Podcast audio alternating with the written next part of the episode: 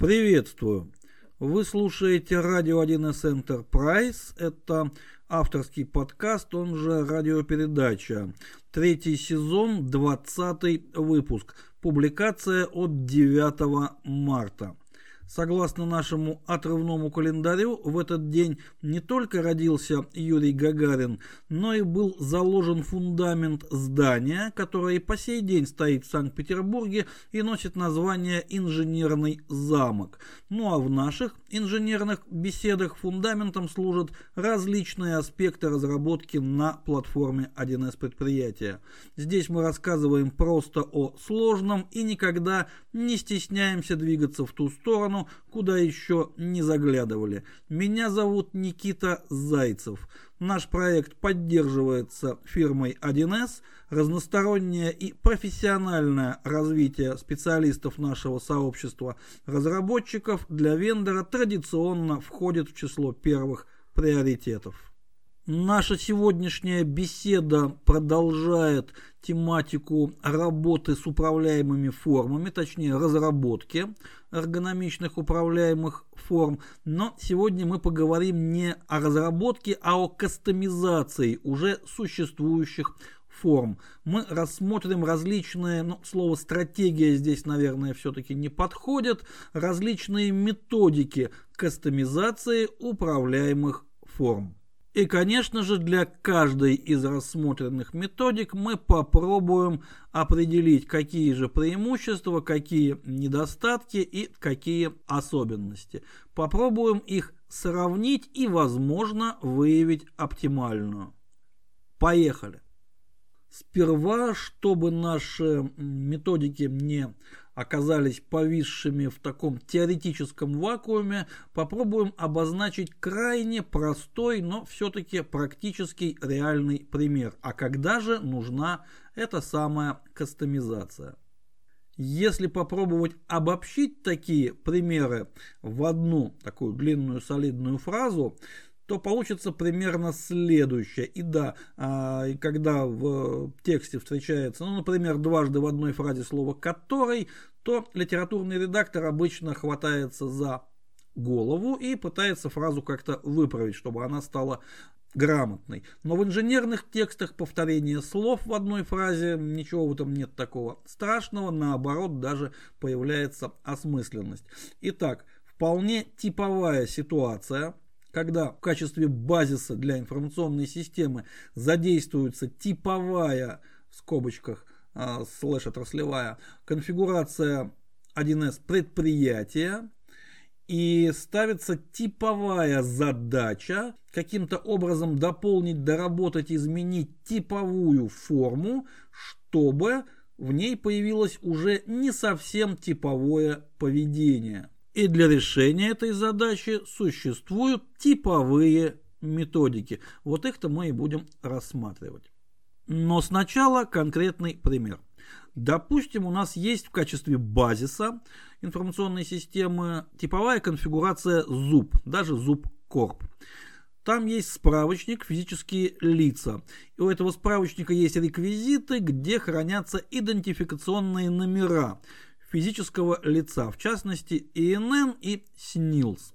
Они там хранятся и э, Зуб предоставляет возможность проверить не просто заполнение этих реквизитов, но и правильность, валидность введенных идентификаторов, потому что ИНН и СНИЛС, там есть контрольные суммы, их можно посчитать и сразу сказать, это валидный, это годный СНИЛС, или это кто-то написал раз, два, три, четыре, пять, пять, четыре, три, два, один, шесть, ноль. А вот, да, такая функциональность уже есть. Но потребитель информационной системы заказывает кастомизацию, а именно он требует, чтобы нельзя было сохранить физическое лицо с некорректными идентификаторами, чтобы в базе не было мусора, ну то есть чтобы принцип э, garbage in, garbage out, мусор на входе, мусор на выходе, не мешал эксплуатации этой информационной системы. Требование логичное, но, как водится, после его реализации, вы, это можно сделать программным кодом и даже, наверное, через подписку на события при желании как-то можно извернуться и не трогать типовую форму, типовую функциональность. Но выясняется, что если очень хочется, то все-таки можно, потому что, опять же, процесс, скажем, найма на работу может ветвиться, и в каких-то случаях идентификаторы поступают гораздо позже, чем непосредственно работник, которого надо сразу же оформить, отпечатать ему пропуск, там еще что-то с ним сделать. Вот. А некоторые записи в справочнике вообще используются IT-службой для тестирования, как вот тестовые какие-то объекты. Понятно, что какие-либо тестовые мероприятия в продуктивной зоне категорически противопоказаны, но, к сожалению, и обычно в небольших, а, на небольших проектах такая практика, увы, но присутствует. Следовательно, требуется опция проверять или не проверять, сохранить с некорректными идентификаторами или же все-таки проверить. И эта опция должна управляться, разумеется, через форму самого объекта. Вот требование на кастомизацию. Функциональное требование, от которого мы и будем отталкиваться. А как же нам это сделать корректно и красиво? Понятно, что пример самый примитивный, но это, коллеги, модель. Если мы бы рассматривали более сложный пример, то только на одну вводную пришлось бы затратить выпуск другой. Представьте вместо этой опции сколь угодно сложную функциональную надстройку над типовым объектом и типовой формой. Разницы в подходах не будет, честно говоря, никакой. Здесь все прекрасно масштабируется. Первую методику можно назвать Бери и делай, ну или бери и ваяй. Она крайне проста. Мы берем типовую конфигурацию, включаем для нашего объекта возможность изменения и напрямую прямо в самой форме располагаем, ну, добавляем соответствующий реквизит, прямо на форме его располагаем, прописываем соответствующий код там же, ну, в общем, ведем себя так, как будто разработкой самой конфигурации занимаемся также мы, не обращая внимания на то, что это какая-то типовая, то, что это поддержка, ну и так далее. Словом, методика примерно четверть вековой давности. Вот тогда мы делали именно так, но просто альтернатив тогда особых не было. То есть просто бери и ваяй. Преимущество здесь, конечно же, минимальные трудозатраты и минимальная сложность. То есть взяли и сделали. Но, разумеется, есть и недостаток, а именно, любая типовая слэш-отраслевая конфигурация предполагает обновление. И если мы что-то врезали, встроили непосредственно в типовой объект, то при каждом обновлении у нас есть риск, что наши добавления, наши доработки, наши вот эти врезки, они окажутся плохо совместимыми с тем, что придет в новом релизе типовой конфигурации. За этим придется следить и, скорее всего, в какой-то момент у нас что-то обязательно сломается. А если не следить, то сломается гарантированно и уже довольно быстро. То есть методика «бери и ваяй» хороша, но она хороша только от безысходности, от незнания других методик. Следующая методика напрашивается сама собой, у нас же есть механика расширений конфигурации, то есть расширяй и развивай, можно назвать так мы делаем расширение, либо же берем уже существующее расширение, которое у нас есть, расширяем соответствующую форму и дальше действуем по методике «бери и ваяй». Располагаем на форме соответствующий элемент, дописываем соответствующий код, возможно расширяем какие-то из предопределенных или существующих методов формы и все у нас работает. Здесь у нас э, чуть более, конечно же, трудоемко, чуть более сложно. Все-таки работать с расширением э, нужно ну, хотя бы понимать, что это такое. Это не просто залезть в существующую форму, это надо понимать, как ее расширить, как вот. Но зато с обновлением у нас вроде бы проблем быть никаких не должно. Ну, правда, возникает вопрос, а если мы не просто добавляем какой-то элемент, ну, в нашем случае в случае нашего простого такого модельного примера мы добавляем один флажок и буквально несколько строчек кода, может десяток, не более. А если у нас гораздо более сложные модификации формы, если мы не только добавляем свое, но и как-то меняем дорабатываем, модифицируем существующие элементы, существующее поведение. Вот здесь при обновлении не получится ли так, что наше расширение окажется несовместимым с новой версией этой формы, которая пришла с новым релизом. По крайней мере, нам придется за этим следить, нам придется это проверять очень тщательно. И в случае какого-либо конфликта нам придется в срочном порядке этот конфликт разрешать, что может ну, вызвать как минимум дополнительные и, возможно, немаленькие трудозатраты. Зависит от того, насколько серьезно мы форму перекорежили. И здесь мы должны задать себе очень простой вопрос.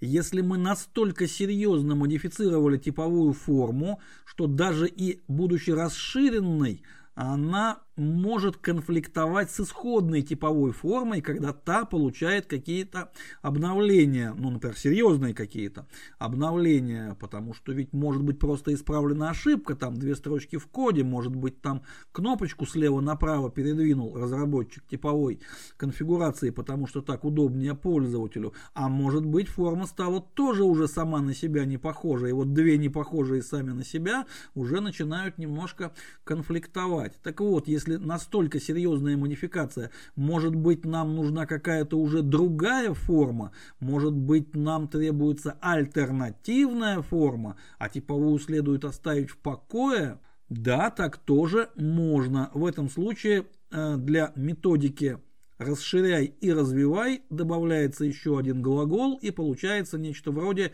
расширяй, клонируй и развивай.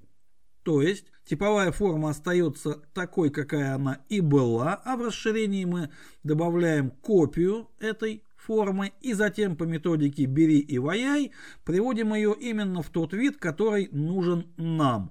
А где-то в модуле менеджера мы пишем простенькую, опять же в расширении, конечно же, пишем простенькую переключалку, которая ну, либо можно прямо напрямую сказать, что форма по умолчанию теперь вот такая, а не такая. А если эта форма, например, не по умолчанию, ни списка, ни объекта, а какая-то третья, ну, это можно программным кодом.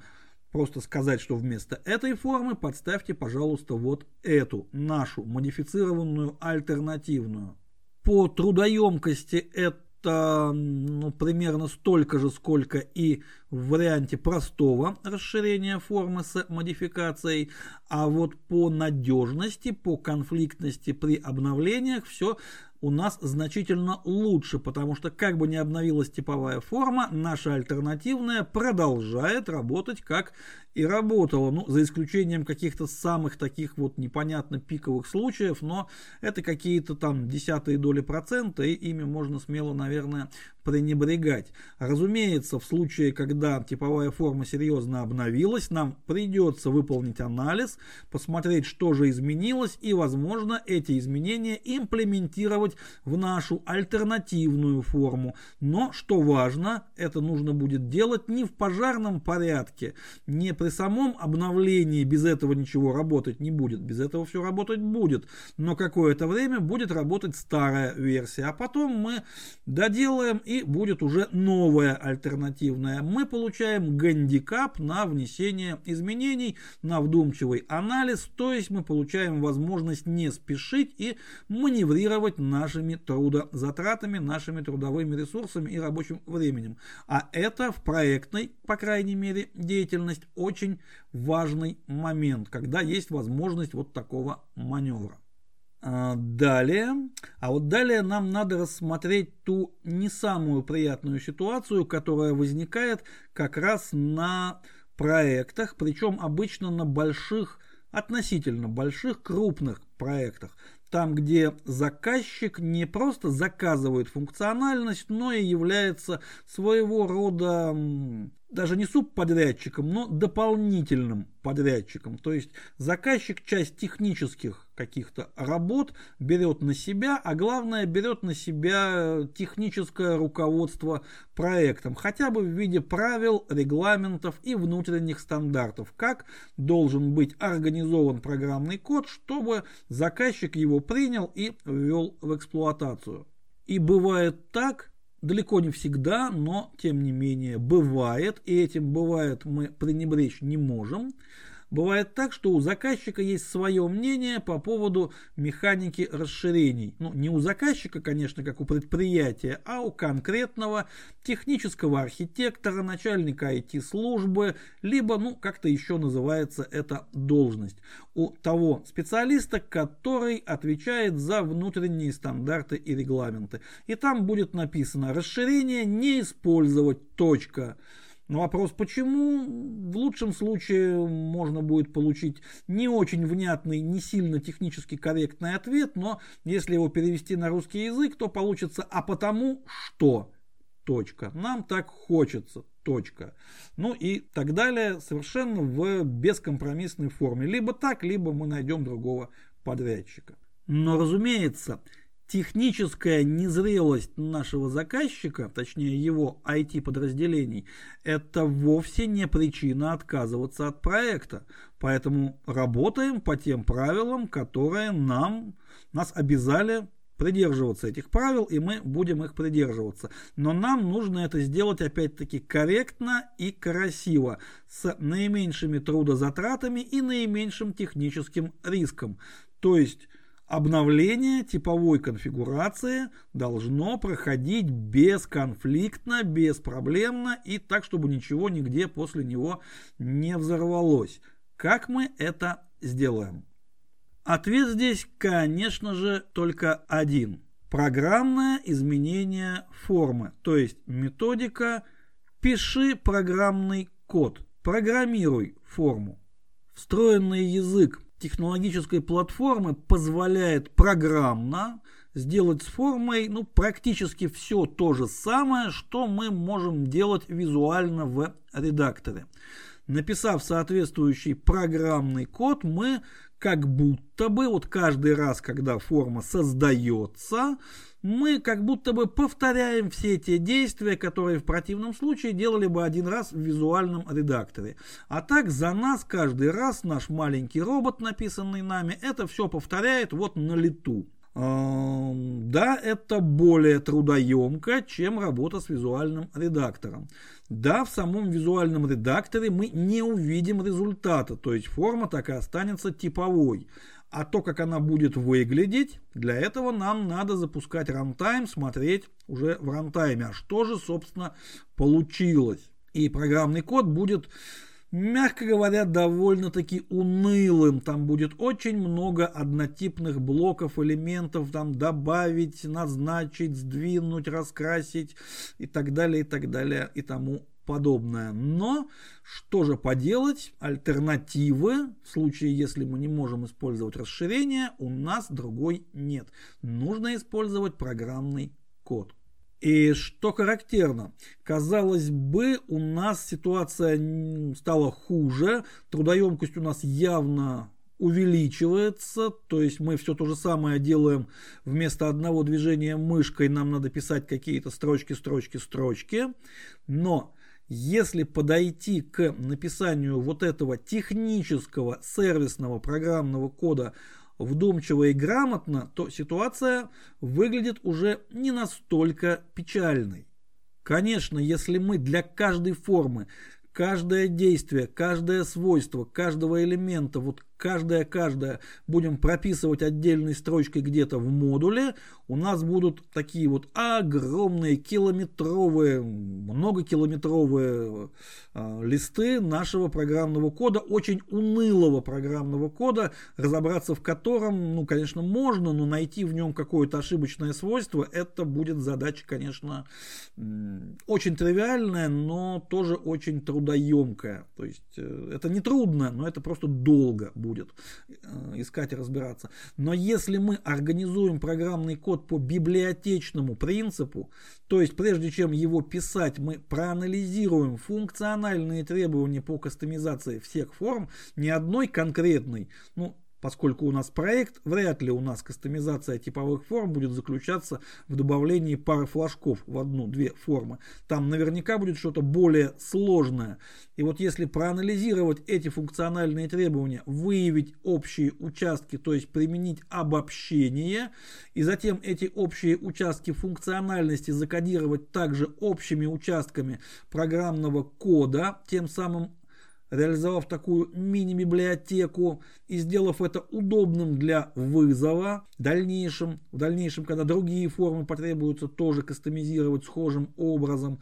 И вот если все это продумать и спроектировать заранее и сделать это грамотно, может получиться так, что методика «программируй форму» по трудоемкости и отказоустойчивости будет сопоставима с методикой «расширяй и развивай». Э, далеко, наверное, не в каждом проекте, не для каждой типовой конфигурации, не для каждого пакета функциональных требований, но тем не менее эта ситуация уже выглядит не настолько печальной. Теперь нужно сказать пару слов о процессе обновления в контексте методики «программируй форму». Ведь чтобы форма программно как-то сама себя модифицировала, вызов соответствующих методов должен располагаться непосредственно в модуле формы. Если бы у нас были доступны расширения, все прекрасно. Но если заказчик нам запретил использовать расширение, нам волей-неволей придется встроить что-то в модуль непосредственно формы. Конечно же, там должны быть только самые лаконичные короткие вызовы наших уже общих модулей, которые отдельно реализованы от типовой конфигурации и отдельно нами развиваются и обновляются. Но такие вызовы все равно должны быть и возможно в нескольких местах. Вот, возможно, какие-то обработчики нужно будет дописать в модуль формы, то есть код модуля формы будет модифицирован. При обновлении понятно, что за этим нужно следить и соответствующим образом настраивать обновление сопоставление, ну и так далее. Какие методы оставить, какие взять из файла. Ну, вы лучше меня с этим, конечно же, знакомы. Но это один из вариантов. При каждом обновлении нам нужно каждый раз все это глазами смотреть, проверять, расставлять нужные флажки, затем, возможно, в коде там убирать какие-то комментарии. Это процесс, он регулярный и он регулярно трудоемкий. И, разумеется, ошибка емкий. Упустили что-то, не поставили флажок, забыли снять комментарий и получаем на ровном месте небольшую, а возможно и большую аварию после обновления. Можно ли этого избежать? На самом деле можно. И здесь к нам на помощь приходит та функциональность платформы, которая отвечает за выгрузку конфигурации в файлы и загрузку конфигурации из файлов. Ведь вся наша конфигурация, мы об этом не забываем, это программный код, потому что может быть представлена в текстовом виде. И нам ничто не мешает реализовать программный инструмент, например, обработку, которая выгрузит конфигурацию файла, точнее нужные нам объекты, затем по нужным модулям пройдется в этих файлах и в нужные места нужных методов впишет нужные вызовы. То есть мы берем полностью типовую форму и при помощи обработки встраиваем туда вызовы нашей вот этой кастомизированной функциональности. Например, нечто подобное реализовано в БСП, называется, если не ошибаюсь, помощник встраивания. Можно посмотреть, как он реализован, например. И если мы делаем для себя такой помощник, то обновление конфигурации, типовой конфигурации, у нас уже не требует какой-то аналитической работы вот в инструменте сравнения объединения. Нам там не нужно ничего смотреть глазами, расставлять никакие опции и галочки. Нам нужно обновить типовую конфигурацию – при этом, да, те изменения, которые были сделаны в прошлый раз нашим же помощникам, будут, конечно же, затерты. В этом нет ничего страшного. Мы их восстановим повторным запуском помощника. Это все можно уложить в один единственный скрипт. Трудоемкость и ошибка емкость обновления при этом снижаются, ну, мягко говоря, на порядок. Ну, по моему личному мнению, на порядок не меньше. И мы при этом задействуем одно из фундаментальных правил настоящего по-хорошему ленивого программиста. Пишу один раз, далее использую везде, не напрягаюсь. Таким образом, мы немножечко модифицировали методику «программируй форму» и можем назвать ее «программируй форму и автоматизируй это». В качестве завершающего элемента нашей коллекции методик кастомизации типовой управляемой формы – можно попробовать соединить ну, почти все, о чем шла речь, в нечто цельное. Ну, за исключением самой первой, примитивной, она же наивная, методики «бери и ваяй». Ее мы всерьез, конечно же, не рассматриваем. Повторюсь, это техники четверть вековой давности, а мы уже живем немножко в другом веке. Итак, от методики «расширяй и развивай» мы берем расширение, то есть все делаем через расширение конфигурации – а от методики «программируй форму» мы берем принцип программного внесения изменений в типовую форму, то есть кастомизированная функциональность реализуется программным кодом, причем организованным как микробиблиотека. Это важно. Совместив два таких проектных решения, мы получаем третье, гибридное. При этом заметим, что никакие помощники встраивания нам уже здесь не требуются. Весь нужный код, все нужные вызовы в нужных местах нужных методов прописаны в расширении и никуда не денутся, как бы типовая конфигурация, типовая форма не обновлялась. По трудоемкости и отказоустойчивости, она же ошибка емкость, это гибридное решение вполне возможно является даже и оптимальным. Но здесь есть важный, коллеги, момент. Оптимальное решение вовсе не означает правильное в каждом конкретном случае. Как мы помним, проектное решение всегда принимается в контексте конкретного проекта, а каждый проект у нас с вами является уникальным. Поэтому нельзя сказать, что какая-то из описанных в рамках нашего сегодняшнего выпуска методик является безусловно правильной и нужно использовать только ее. Их несколько, они разные, у каждой из них есть преимущества, недостатки, особенности, их можно как-то компоновать, можно из них собирать какие-то гибриды. Самое главное, что проектное решение всегда требует анализа, взвешенности и каких-то критериев, четких измеримых критериев оценки, когда оно является правильным, а когда не очень. Поэтому действовать по шаблону в случае нетривиальной инженерной задачи, а такая вот бесшовная, отказоустойчивая кастомизация управляемых форм типового отраслевого бизнес-приложения все-таки относится к не совсем тривиальным задачам. Это гораздо сложнее, чем написать что-то с нуля, какую-то форму, например, разработать. Поэтому такие проектные решения должны приниматься осознанно, обдуманно, взвешенно и по шаблону действовать здесь лично я ни в коем случае не рекомендую. Как гласит один из э, очень хороших рабочих принципов, изучаем и ассимилируем чужой опыт, но при этом всегда думаем своей головой. Вот как-то так. Содержательная часть нашей сегодняшней радиопередачи на этом закончена. Следующий выпуск, будем надеяться, выйдет по графику в следующий четверг. Большая просьба не забывать про наш одноименный телеграм-канал, там бывает интересно. Адрес для личных писем nikita.wild.real собачка Яндекс. И, друзья мои, огромное спасибо за ваше внимание. Глюк auf, meine Freunde.